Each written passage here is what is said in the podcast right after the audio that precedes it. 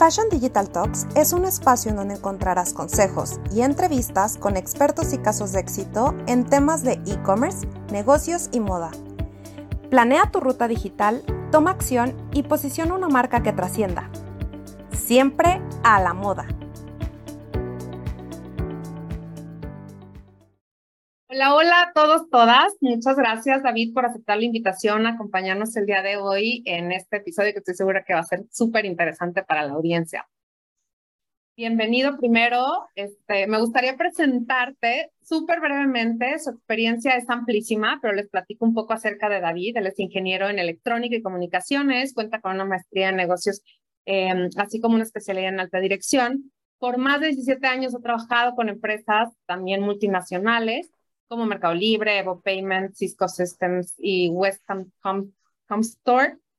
Y actualmente es coach ejecutivo y de negocios certificado por Action Coach, reconocido dentro del top 10 en Iberoamérica y top 100 a nivel mundial.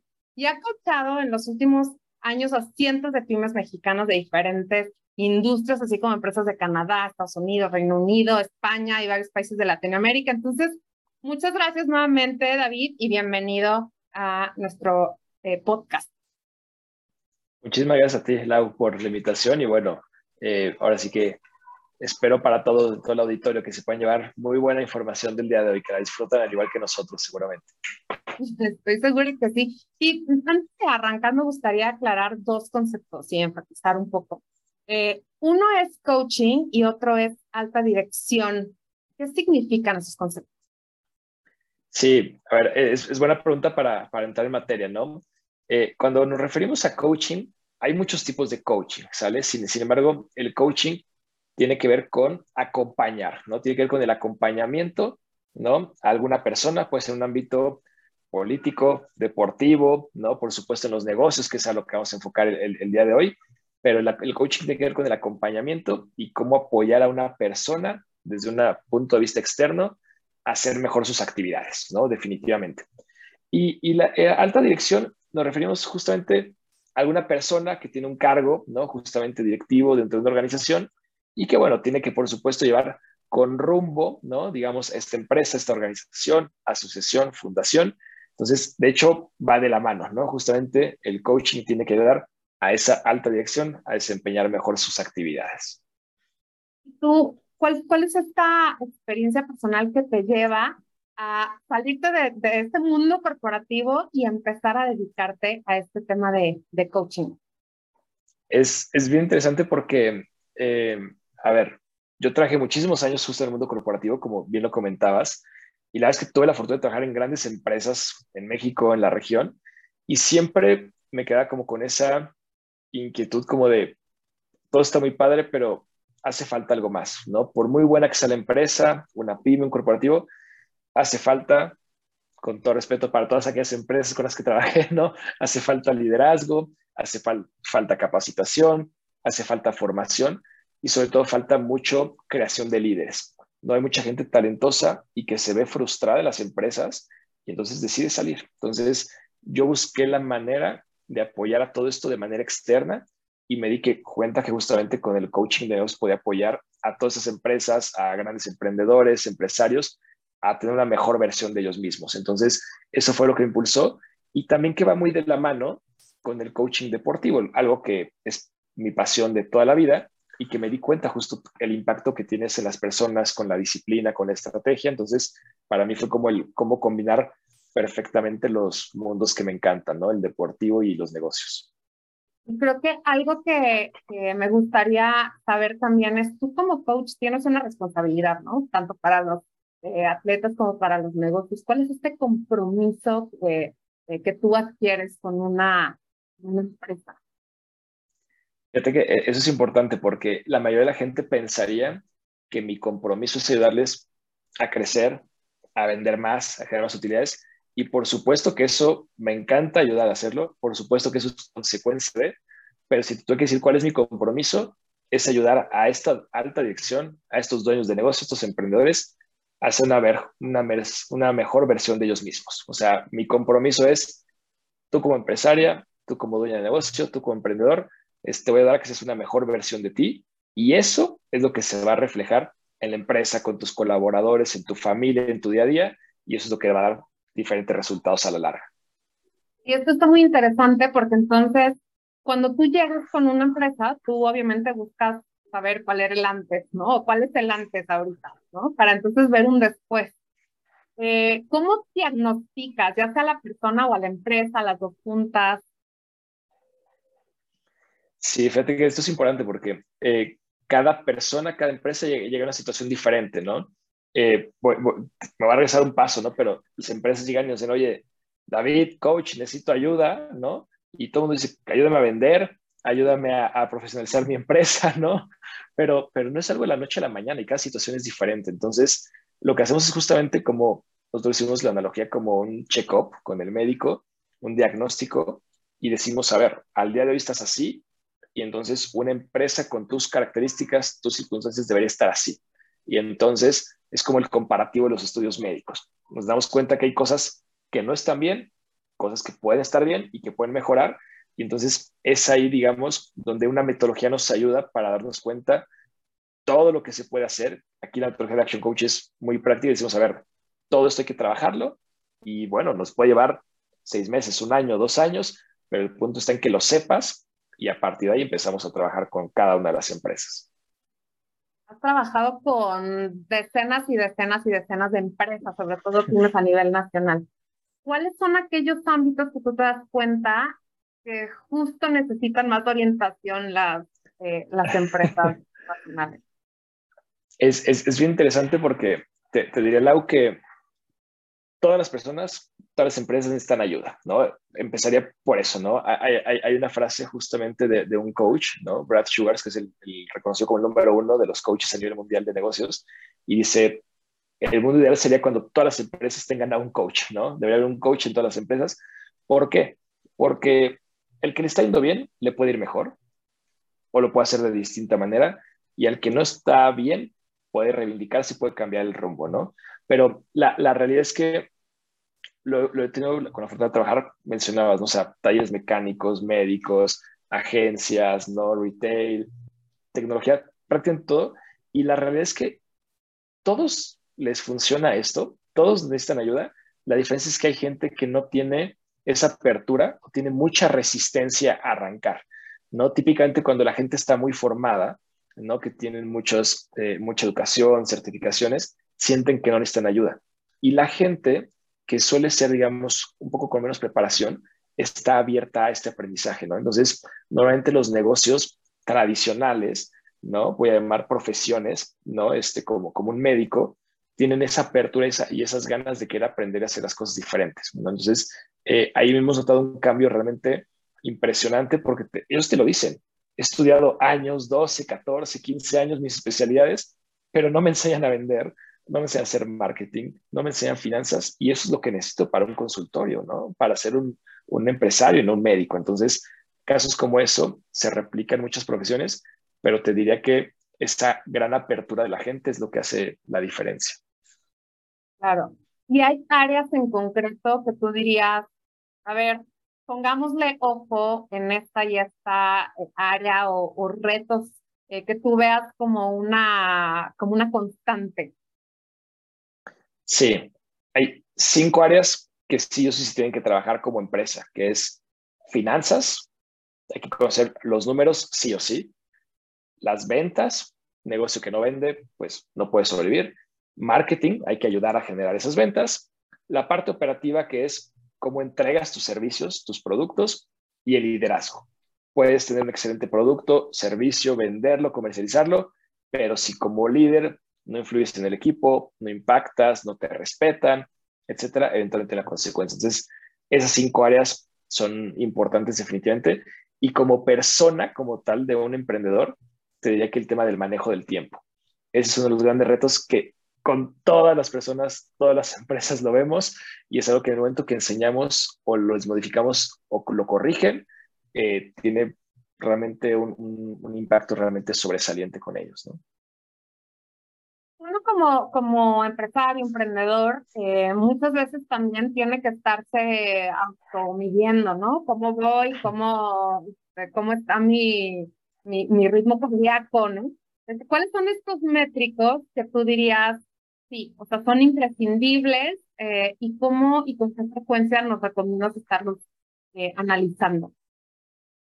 Claro, primero, fíjate que eso es súper interesante, Lau, porque te diría que esa es gran parte de la labor de un coach, es ayudar con esa visión externa y esa, digamos, esa, eh, esa rendición de cuentas que típicamente un dueño una dueña de negocio ya no tiene. No es como, pues yo soy el dueño, ¿no? Yo soy la cabeza, soy el director general, pues no tengo por qué rendir cuentas a nadie. Entonces, el hecho de tener que rendir cuentas a alguien, eso es gran parte del hecho de hacer las cosas distintas, ¿no? Ahora, ¿qué cosas tendríamos que estar revisando?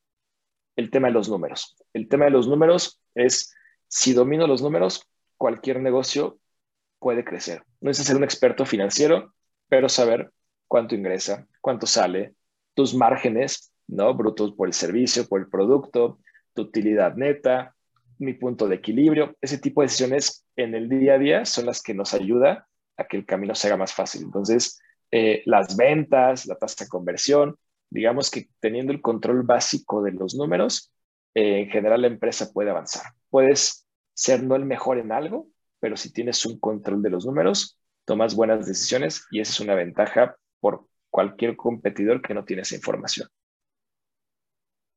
Y una, una pregunta, David. O sea, creo que lo, lo, de lo que nos estás hablando es un, un reto gigantesco, ¿no? Porque uno está una resistencia como al, al cambio, al eh, yo soy el jefe, yo soy el, el dueño y, y bueno, pues al final, eh, pero aparte otro factor que dices súper importante es y no tengo tiempo. Entonces, a pesar de todo esto, es lograr que el engrane pues empiece a, a correr, a caminar. ¿Has visto tú eh, que hay como algún camino o alguna, eh, pues, qué es lo que ayuda a convertir un negocio, quizás que se queda pequeño, mediano, en una, en una empresa ya, ya grande? Has trabajado tú en varias multinacionales. ¿Qué es lo que hace la, la diferencia? O sea, ¿cómo, ¿cómo se puede apalancar? ¿Cuál es como el, el tipping point es interesante porque todo el mundo pensaría cuando nos hacen esas preguntas, todo el mundo ahorita está escuchando como si hubiera una receta y van a tomar nota, ¿no? Y están esperando que les diga, tienes que vender esto o tienes que hacer marketing así, y la respuesta no está ahí. El verdadero cambio está realmente en el liderazgo, ¿no? Nosotros decimos que es el ser y el hacer. El hacer es, claro que tienes que aprender de finanzas, de ventas, de marketing, es clave, ¿no? Pero el ser el cómo te transformas tú como persona, como líder, como dueño, dueña de un negocio, como emprendedor, emprendedora, eso es lo que realmente cambia. Cuando tienes un impacto, ¿no? Con tu equipo de trabajo, cuando la gente te respetan, cuando te admiran, cuando contagias esa pasión, es cuando puedes realmente tener un equipo de alto rendimiento. Cuando tú eres una persona que al momento de hablar de su producto o servicio te apasiona y contagias a la gente, es cuando la gente te compra. ¿no? Entonces, y cuando tú eres una persona organizada, que tiene una agenda, que se forma, que lee, que hace ejercicio disciplinado, entonces eso lo transmites en todos lados. Entonces, la verdad transformación y el cambio está en uno como líder. Cuando uno como líder cambia, entonces automáticamente se empieza a reflejar en el equipo. Cuando el equipo lo vive, lo reflejan hacia los clientes y es un ciclo en el cual automáticamente todo empieza a funcionar de manera virtuosa. Entonces, el cambio está en que nos transformemos como personas. Si logramos ser 1% mejor cada día, automáticamente lo vas a ver como consecuencia en tus números, en tu crecimiento y con todo lo que involucra dentro de tu empresa. Y algo que hablo súper importante es tú trabajar en, en ti, ¿no? Hay habilidades o capacidades que tú dices, a ver, estas son las que más hay que fortalecer como, como líderes, como, como directivos. Y hablaste de pasión, hablaste de disciplina, ¿no? O sea, levantarte, hacer ejercicio, mantenerte con cierta energía, ¿no? Para, para estar conllevando tu, pues, tu, tu, tu tarea diaria, ¿no? ¿Qué, ¿Qué otra pudieras mencionar? Fíjate que eh, es, es curioso porque, a ver, hay toda una lista de habilidades, ¿no? Que uno puede desarrollar, ¿sale? alguna vez he escuchado frases, ¿no? Por ejemplo, las empresas, en los corporativos te dicen, si tú quieres eh, ser un director, pues tienes que actuar como ese director, ¿no? Si tú quieres ser gerente, actúa como ese gerente, ¿no? Y la gente lo asocia en la forma de expresarse, inclusive en la vestimenta, ¿no? Eso es importante, la gente lo asocia en ciertos comportamientos. Pero yo lo que les digo es, lo primero que tienes que adoptar, el cambio está acá. Es un cambio de mindset, ¿no? ¿Quieres ser un gran empresario? Pues tienes que actuar y pensar como un gran empresario, ¿no? ¿Quieres ser un gran dueño de negocio? Tienes que pensar como un dueño de negocio. Entonces, lo primero está en mindset. Si hablamos de qué deberíamos de cambiar como persona para desarrollarnos como este líder, es la manera en la cual pienso las cosas, mi relación con la gente, mi relación con el dinero, mi relación conmigo mismo, con mi equipo de trabajo. Entonces, el mindset es lo primero y yo diría que a partir de ahí, los hábitos y comportamientos que desarrollamos como persona, levantarse, acostarse, descansar, ejercicio, manejo, ser puntual, cumplir con compromisos, las cosas que deberían ser las más básicas como seres humanos, que son las más difíciles, esas son las que tienen un impacto mayor. ¿Por qué? Porque saber respetar, si yo respeto mis tiempos, ejemplo de comida con mi familia, yo voy a promover que mi equipo lo haga. Si yo soy puntual, mi equipo, mis clientes, mis proveedores van a ser puntuales, ¿no? Si yo le doy un gran valor a descansar y a que la gente descanse el fin de semana, pues también mi equipo lo va a hacer. Entonces, esos hábitos, ¿no? Y, costumbres que vamos realizando son los que tienen un impacto definitivamente de manera natural. Entonces, eh, sé que podría parecer repetitivo, digamos, a la, pregunta anterior, pero es como esa pequeña diferencia que tú haces en ti es lo que tener un impacto en las distintas personas y que automáticamente la gente lo percibe porque eres una persona diferente, ¿no? Con respecto al promedio de la sociedad y que por lo tanto tiene un impacto en todos los aspectos. Sí, pero creo que está 100% ligado a lo que dices, o sea, si vas a, si quieres ser empresario, presente, ¿no? Y creértela es, como bien lo dices, decir, a ver, tienes una responsabilidad. Y esa responsabilidad pues conlleva el que, te, te, aplica, te pongan las pilas y seas muy congruente. Algo que, que, que, creo que me gusta, me gusta mucho de lo que mencionas, tiene 100% que ver incluso con las primeras eh, preguntas que hacíamos, ¿no? Pero, pero tiene que ver con liderazgo. ¿Qué, ¿Qué, consejos nos puedes dar para convertirnos en los líderes del mañana? Ojalá todos, todos quisieran convertirse en el líder del mañana, ¿no? A ver, eh, lo, lo primero es pensar que como líder, tu función, tu propósito es formar más líderes, ¿no? Y entonces, esto es muy amplio, ¿por qué? Porque si yo quiero formar más líderes, significa que no debo pensar por mi crecimiento, sino el crecimiento del equipo. Tengo que estar consciente que debo desarrollar a otras personas para que yo pueda seguir creciendo. Eso para mí es algo básico, ¿no? Como líder hay que tomar en cuenta, yo les digo siempre, si tú tienes un equipo de cinco personas o 50 personas o mil personas, eres responsable de cinco familias o 20 familias o mil familias, ¿no? Es decir, no es, no es una persona, es una familia, ¿no? Todos alguna vez han llegado a su casa enojados, frustrados, este, por, por, por el jefe, ¿no? Por un mal líder. Entonces, ese es el impacto.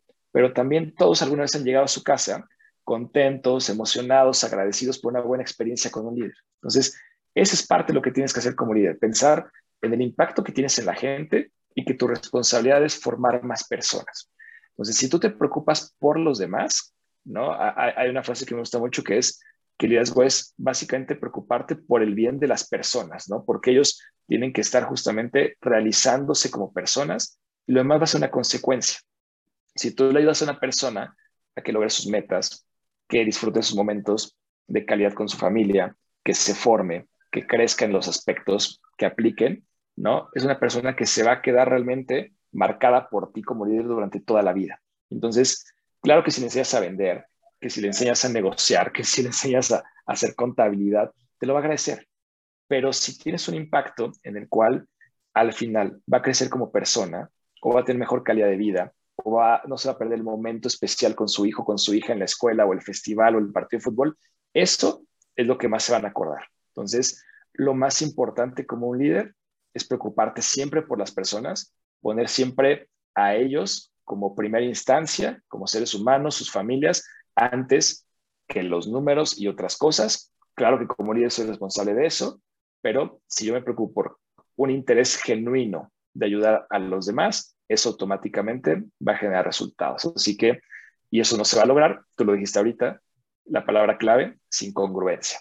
La congruencia es lo que pienso, digo y hago eso es justamente lo que la gente va a ver. Yo no puedo decir, es que me encantaría que todos hagan esto o yo quiero que todos hagan esto si yo no lo hago, si yo no lo vivo. Entonces, automáticamente lo que uno predique, ¿no? Con el ejemplo es lo que se va a contagiar para el resto de las personas.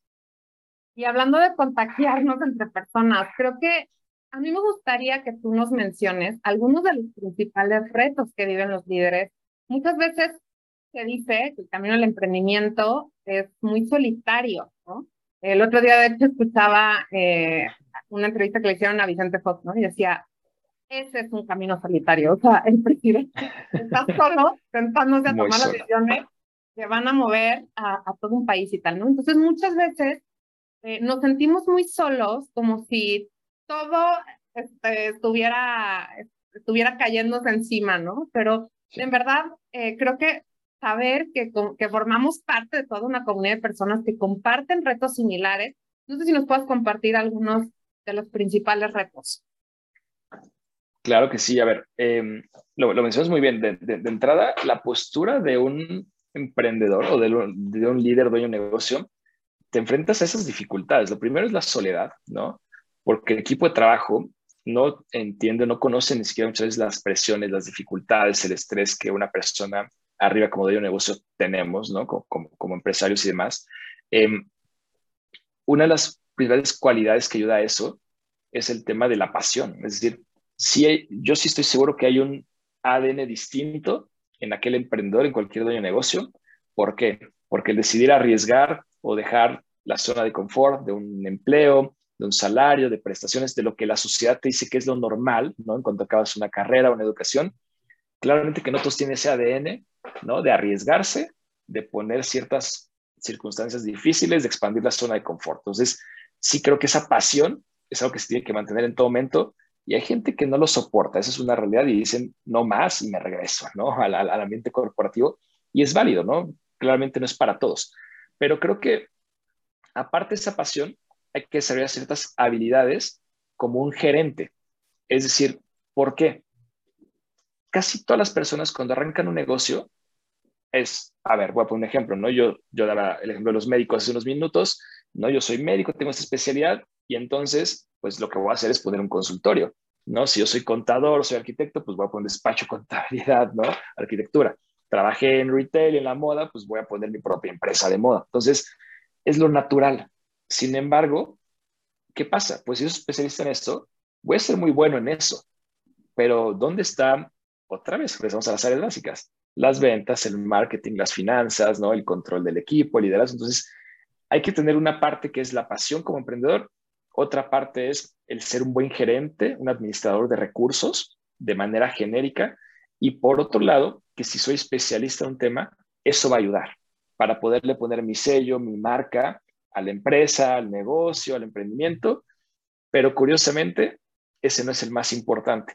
Lo más importante es que esa pasión que tenga va a ayudar a contagiar al equipo y que yo tenga asesores como gerente va a ayudar a que todo se mantenga con un cierto orden y que no se nos salga de control, porque los negocios seguramente te toca trabajar con gente, lo has visto en los emprendimientos, gente muy buena para algo, es un excelente vendedor, pero mal administrador, súper buen administrador, pero le da miedo las ventas, entonces hay que tener un poco esa capacidad, ¿no? Eh, decimos ser generalista y poder abarcar precisamente como un buen manager, como un buen gerente, un buen administrador de recursos en las principales áreas.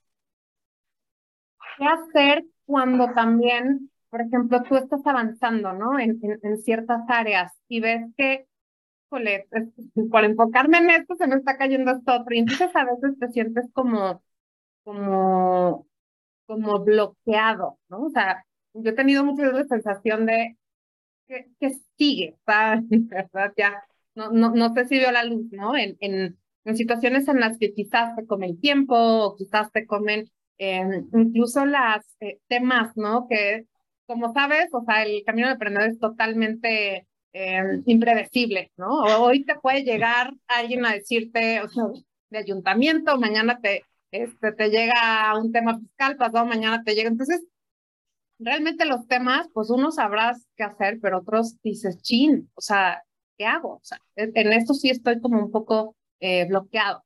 ¿Qué, ¿Qué recomiendas tú como para, para un poco salir de, de estos eh, bloqueos?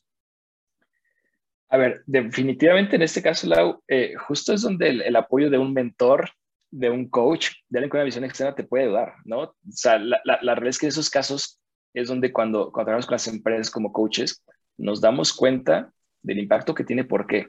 Porque es, ya lo viviste en algún lugar, ya viste esa película y le vas a compartir un poco el resumen a, ese emprendedor, a ese dueño de negocio de, te está faltando esto, oye, ya volteaste a ver acá, en este momento hay que tener presente la declaración, oye, no olvides en este momento las ventas, ahorita estás muy ocupada atendiendo estos servicios, pero tienes que seguir vendiendo para el próximo trimestre, entonces ahí es donde esa visión externa, pero también el tener un acompañamiento de alguien que lo está viviendo con otras empresas al mismo tiempo, ayuda muchísimo.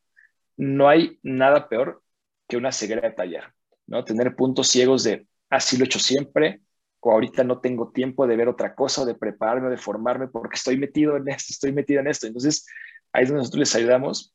¿Por qué? Porque esa facilidad, digamos, de, de haberlo vivido en otros lugares, ayuda con ciertas recomendaciones, con mejores prácticas, con el, el de las discusiones, ese uno a uno, el acompañamiento, justamente a que no se te pase absolutamente nada. Entonces, te diría que eh, todos como personas estamos expuestos a esos puntos ciegos y a de repente encasillarnos en una zona de confort y a seguir haciendo las cosas de manera natural. Inclusive nosotros como coaches, algo que nos preguntan muchos, oye, ¿y a ti quién te ayuda? Pues yo también tengo un coach. ¿Por qué? Porque como coach, claro que ayuda a las personas, pero como dueño de negocio de mi empresa de coaching, por supuesto que también puedo de repente dejar de ver algo. Entonces yo también necesito a alguien que me esté apoyando, que me esté ayudando, que me esté exigiendo, y es la manera en la cual entre todos seguimos mejorando. Entonces, sea quien sea, sea una persona de confianza, entre socios, rendición de cuentas, con un coach externo, con un consejo, es súper recomendable que siempre haya alguien que te esté acompañando y te ayude a ver las cosas desde distintas perspectivas. Y hay una frase que a mí me gusta mucho que dice, elige muy bien quién está en la primera fila de tu vida, ¿no? Eh, o sea, es un, es, un término muy común para el sector de moda, ¿no? O sea, esta primera fila, este front row, ¿no? Eh, pero creo que eso es, es, parte de lo que dices, ¿no? Parte de nuestra responsabilidad también es saber que nos podemos rodear de personas mejores que nosotros y más allá de que nos intimiden, o sea, es como un impulso para seguir, obviamente, eh, creciendo dentro de esta escalera que también es, es, es muy larga, ¿no? Para, para para realmente acabar. Hay otra frase que también me gusta mucho, de estas frases de gratitud, que dice, gracias porque en mi trabajo encuentro eh, un espacio para desarrollar mis habilidades y cualidades. O sea, creo que algo muy padre me gustaría preguntarte es encontrar como, como este superpoder. A veces te da como, como miedito decir, ay, pero sí, sí seré como eh, la persona indicada para, para tener esta responsabilidad, este rol. ¿Qué opinas al respecto? La, la realidad es que claramente todos tenemos un superpoder, ¿no? Algunas personas realmente son superiores porque tienen varios, ¿no? Eh, yo, yo, yo, te podría decir que es una de las grandes habilidades de un líder, ¿no? Detectar esa cualidad y ese superpoder que tienen las personas para ayudarle a desarrollarlo, ¿no? Yo, yo te puedo contar casos de personas con las que he ido trabajando que te das cuenta, ¿no? Que, que, que a lo mejor el superpoder es esa capacidad de enamorar a la gente con un discurso, ¿no? Este, de contagiarlos de pasión, pero que hay algo que los detiene de ser mejores. Entonces, cuando encontramos ese problema raíz, es donde si logramos darle la vuelta, automáticamente todo cambia, ¿no? Te, voy a platicar un caso de una persona que yo trabajé con ella con el, en el equipo comercial muchos años. Entonces, era muy buena, era una abejita trabajadora, ¿no? Siempre cumplía, enviaba todo a tiempo, seguimiento de clientes, pero le costaba trabajo llegar temprano a la oficina, pero este, le, costaba trabajo como tener muy bien separada su vida personal, su, su, vida familiar, el trabajo. Entonces, yo lo, cuando lo detecté eso, en lo que le ayudé fue a eso, a poner orden. De, le, le buscaba hasta poder pequeños incentivos de, si te vienes caminando en lugar de en el carro, te voy a regalar un café por cada día que lo hagas. Si llegas temprano este, o antes de esta hora, vas a tener este otro beneficio. O sea, porque yo me di cuenta que eso era lo que le faltaba, ¿no? Entonces, eh, y que si manejaba bien sus tiempos, iba a ser realmente una persona sumamente talentosa en el mercado, ¿no? En la industria comercial. Entonces, eh, creo que como líder, ¿no? Si tú detectas ese superpoder, tienes que dar a desarrollarlo a las personas. ¿Cuál es el problema? Que hay líderes que no son tan buenos líderes, ¿no? Que son más bien jefes, que entonces les da miedo que esa persona lo desarrolle y por lo tanto quieren apagarles un poquito, ¿no? Quieren encerrar ese valor y por lo tanto no, pueden crecer. ¿Cuál es mi recomendación entonces? Creo que como líderes tienes que ayudar a crecer a las personas, pero tú también darte cuenta como persona que si alguien no te está ayudando a crecer, a desarrollarte, tendrás que buscar, así como tú hablabas, ¿no? De, de, ciertos factores que se juntan y de cuidar esa primera fila, nosotros decimos, debes de cuidar tu medio ambiente. Ese medio ambiente de las personas con las que convives, del líder con el que trabajas, y si realmente son personas que te están ayudando a desarrollarte. Entonces, digamos que es de ambas partes. Yo soy responsable de desarrollar a las personas, pero si yo como persona no estoy con alguien que me esté ayudando, tengo que aprender a darme cuenta, porque todos, todos tenemos un superpoder, y si la persona que está arriba de ti en este momento no te está ayudando, entonces alguien te está bloqueando ese superpoder y tendrás que acercarte a alguien que sí te ayude a valorarte y a desarrollarlo como debe de ser. Claro. Y esto se puede trasladar a tu pareja, tu, tus amistades, tu todo, ¿no? Eh, qué importante es eso. Y creo que eh, ya para, para también ir, ir eh, cerrando esta, esta parte que tanto se menciona, eh, ¿cómo encuentras tú el equilibrio entre lo personal y lo profesional? ¿Dónde está? ¿Existe uno? Eh, ¿Cómo, cómo lo, lo sugerirías tú? La realidad es que tiene que ver con varios factores, ¿no? Hay, hay, un punto de perspectiva, ¿no? Porque dentro de cada persona habrá quien, si eres soltero, si tienes hijos, hijas, si eres hombre mujer, la edad, estamos en diferentes situaciones. Entonces, hay quien dice, pues yo estoy feliz trabajando 15 horas al día, y quien decimos, me encanta trabajar, pero hay un momento, ¿no? En 25 minutos ya estoy con mi familia para bañarlos, acostarlos. Entonces, cada quien tiene sus prioridades. Entonces, tomando en cuenta eso, yo siempre he pensado que es un tema de prioridades. ¿Por qué? Porque las personas, todos tenemos el mismo tiempo, repartido 24 horas al día.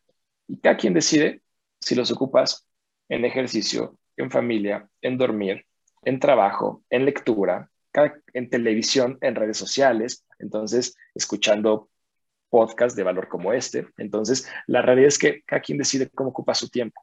Entonces, para mí, cada decisión que tomas de si quiero ahorita tomar una llamada del trabajo o quiero comer con mi familia, estás diciendo cuál es tu prioridad, el trabajo o la familia. Si yo ahorita digo, es que voy a trabajar en la noche o voy a leer, pues tú estás decidiendo cuál es tu prioridad. Entonces, lo que yo siempre he pensado es, tiempo para todo hay, simplemente es cada quien tiene que decidir cuál es ese balance que quiero. Si yo lo que quiero es dedicar tiempo a mi familia, a mi pareja, a mis hijos, aparte del trabajo, tendré que empezar por organizar una buena agenda, buenos tiempos, en el cual eso que yo estoy diciendo que para mí es prioritario se demuestre en la agenda y no que sea solamente no el decir sí, sí, para mí esto es importante, si en la práctica realmente nunca este, lo estoy reflejando, lo estoy demostrando con mis actitudes al momento de hacer o dejar de hacer alguna actividad. Claro, pues tiene que ver como con lo que cada quien quiera a título personal de sus, de sus días, ¿no? O sea, cuál es su ideal, ¿no? A título personal. Em, a ver, hablamos de un chorro de, de, de habilidades y, y, y, demás, y incluso mejores prácticas que tenemos que aplicar, ¿no? Como, como líder en un, en un puesto de, de dirección. ¿Qué es además de ventas, mercadotecnia, administración, o sea, ya mencionamos algunos, pero ¿cuáles serían aquellos aspectos que tienen que formar parte, valga la redundancia, pero de la formación de un empresario? Esa es la pregunta del millón. Para mí hay tres cosas que son vitales para un emprendedor, para un empresario y que no te enseñan en la escuela. Número uno es vender, desarrollarse en ventas, no importa si eres o no eres, si tuviste experiencia o no, lo que has estudiado, todo el mundo tiene que aprender a vender a lo que se dedica. Número dos, la planeación, es decir, aprender a hacer presupuestos, metas, ¿no? Ser específico, de manera clara, dar seguimiento a las cosas. Y para mí, número tres, justamente esa capacidad de influir en las personas. Y eso me refiero dentro de tu grupo, núcleo familiar, amigos, como tú decías, en todos los ámbitos, con tu equipo de trabajo, colaboradores y por supuesto de ser un referente en todo, con tus proveedores, clientes y más. Cuando la gente percibe ese valor en ti, automáticamente la gente decide no hacer negocios contigo, decide no comprarte, decide no seguir siendo de tu base de clientes. Entonces, yo pensaría que el ser un referente como líder, la planeación y las ventas es algo que no puede faltar y por supuesto incluye el tema de las finanzas, ¿no? Digamos, dentro de esta parte, la planeación, el control de los números que mencionamos al inicio, eh, creo que eso es vital y no se puede dejar de hacer en ningún momento. Si tú tuvieras una vara mágica y dijeras, a ver, puedo diseñar el futuro de, eh, de los negocios en, en, en México como, o de los líderes de los futuros negocios en México, em, ¿cómo sería este perfil? Qué buena pregunta. A ver, la, la, realidad es que creo que ese perfil sería una persona que tenga un mindset completamente fuerte, poderoso, de una persona que tenga claras sus metas, sus ambiciones, que sean grandes. Eh, creo que muchas personas se limitan a lo que podemos llegar a ser. Me limito porque nunca lo he visto, porque nunca lo he tenido, porque es lo que creo que es lo correcto. Entonces, creo que el tema de mindset poderoso es clave definitivamente. Número dos, esa formación de la persona que he venido mencionando, ¿no? Que para mí es básica, es, yo siempre, siempre cuando tengo relaciones de coaching, uno le digo, es, es que el vender o los números, lo vas a aprender, no te preocupes.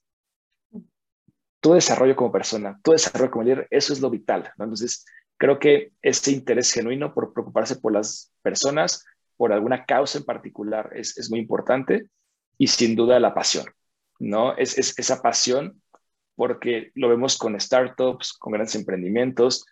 México, Latinoamérica es una cuna impresionante hoy en día de, de, de startups, ¿no? Y, y, y, de nuevas empresas. Y lo que hace crecer en esos proyectos, que la gente confíe, que logres tener inversión, capital, etcétera, es la pasión de cuando escuchas a alguien que dices, wow, ¿no? Quiero ser como él, sí quiero trabajar con ella, realmente esta persona me transmite es, esa, pues sí, esas ganas de querer eh, desarrollar este proyecto y la gente comprar ideas. Entonces sí creo que la pasión, el liderazgo y el mindset son cosas que si pudiéramos traerlo todos por default, ¿no? Ahora en este nuevo mundo que tal vez si podamos programarnos, ¿no? Este, creo que sin duda puede ser de una gran diferencia. Y yo creo que la educación va a ir tornando también hacia acá, esperemos. Y mm, como última pregunta, eh, David, me gustaría saber si hay recursos, ya sean libros, aplicaciones, algo que nos recomiendas tú para seguir también en este camino de, de mejora continua. Claro, a ver, vivimos en un mundo privilegiado, tenemos información en todos lados, ¿no? YouTube, podcast, etcétera ¿Qué les puedo recomendar? Para mí hay libros que son, son básicos como, como emprendedores, ¿no? Uno que les, a podría mencionar muchísimos, ¿no? Uno que les puedo decir que puede transformar su vida, lo hizo conmigo y son los que veo con todas las personas en el coaching desde el inicio, es el efecto compuesto de Darren Hardy. es recomendable para todos. ¿Por qué? Utilizando la analogía del interés compuesto a nivel financiero, te dice cómo aplicaría esto en tus hábitos en tu día a día. ¿Qué pasa si lo que tú dices, ah, yo todos los días me como esto, no, no pasa nada, es un antojo? ¿Qué pasa si lo proyectas a una semana, a un mes, a un año, a diez años? ¿No? Ay, es que yo solo veo pues esta televisión y es una hora al día. Proyectalo, ¿no? Dentro de diez años, ¿no? Y así para todos aquellos, lo que estás leyendo, dejando de leer, haciendo, dejando de hacer con tu tipo, eh, creo que es algo básico que puede dar definitivamente a un, emprendedor a darse cuenta si esas decisiones que estás tomando valen la pena o estás perdiendo el tiempo, te estás desgastando o simplemente a la larga a nivel personal, familiar, te va a destrozar. Entonces, sería una, una muy buena recomendación.